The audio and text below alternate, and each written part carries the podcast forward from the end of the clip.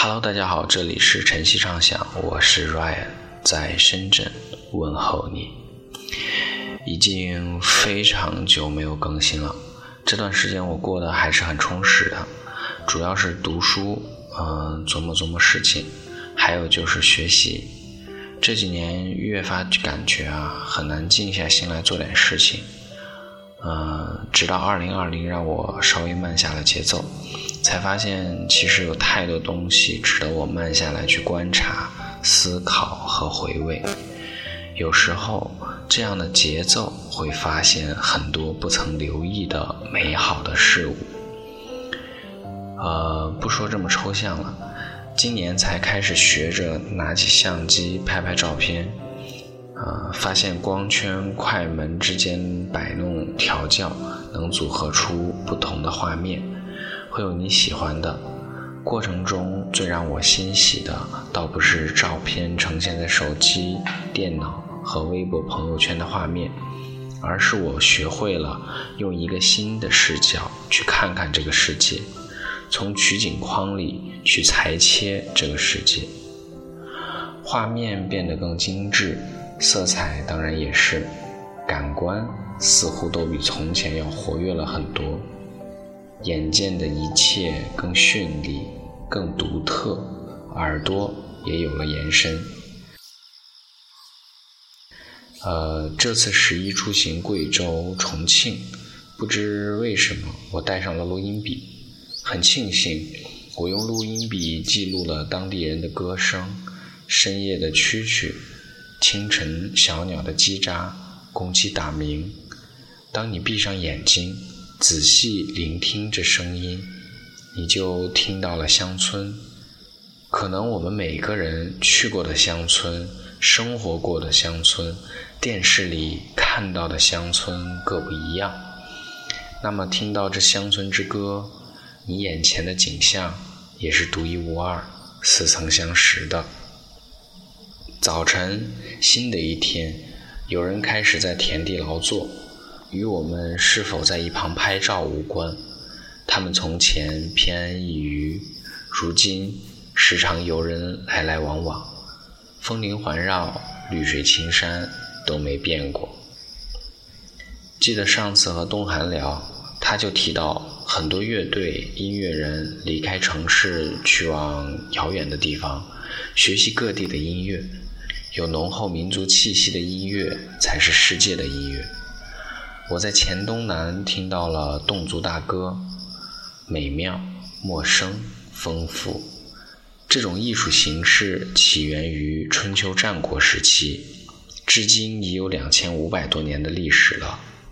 是在中国侗族地区一种多声部、无指挥、无伴奏、自然和声的民族合唱形式。侗族大歌是以重低独高。复调式多声部合唱为主的演唱方式，侗族大歌是需要三人以上的歌班才能演唱的，每个歌班至少包括一名领唱、一个高音和若干低音。大歌为了传递情绪和信息，情绪自然好理解，那么传递信息的重要性要远高于其他的歌曲形式。因为侗族和苗族一样，都是自古以来有语言没有文字的民族。一九五六年，经过中国科学院少数民族研究队的调查和研究，一九五八年正式通过了文字草案，在更系统的手段上，这个民族得以被记载。侗族最有趣的还是他们的鼓楼，是地标建筑。文化图腾用于聚众议事、制定村规民约、调解民事纠纷、抵御兵匪等。在过去，侗族人到达一个新的地方后，第一件事就是建造他们的鼓楼。当然，鼓楼还有一个重要的作用，就是作为演唱会的场地。我难以在音频节目中展现侗族的服饰建筑。但是可以分享一些侗族的音乐。搜资料的时候，我发现啊，尚雯婕有一首歌就用了侗族大歌作为人声伴奏，很有特点。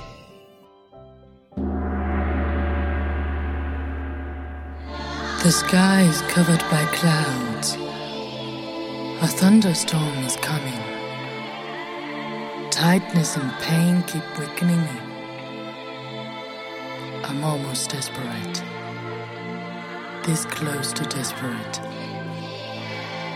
But I am too proud to say it. 流星红，流星我。我今天听到的一些内容，都是我在肇兴侗寨民宿里找到的两本书中读到的。那天晚上啊，外面挺冷的，我缩在民宿里，一边喝着热茶，一边读着侗族人过去的故事，时不时看看窗外亮着灯的鼓楼，时不时听见侗族姑娘的歌声，然后困了，眼倦睡去。今天聊了聊十一去贵州发现的和声音有关的经历，蛮有意思，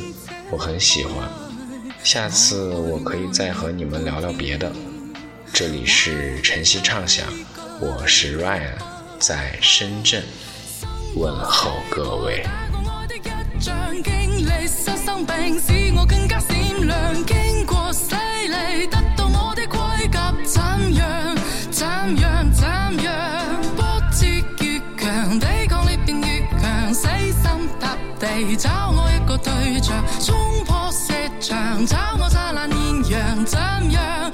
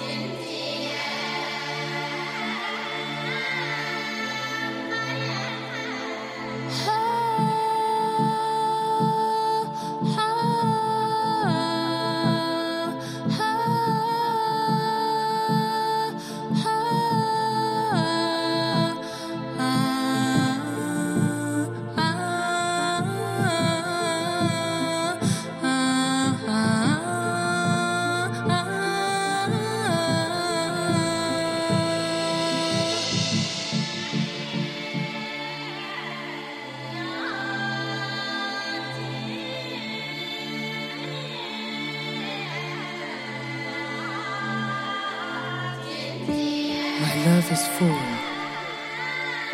My love is pure. My love is blind. My love is deaf. My love is a child. A child who likes to cry. My love is a question. But you are not the answer.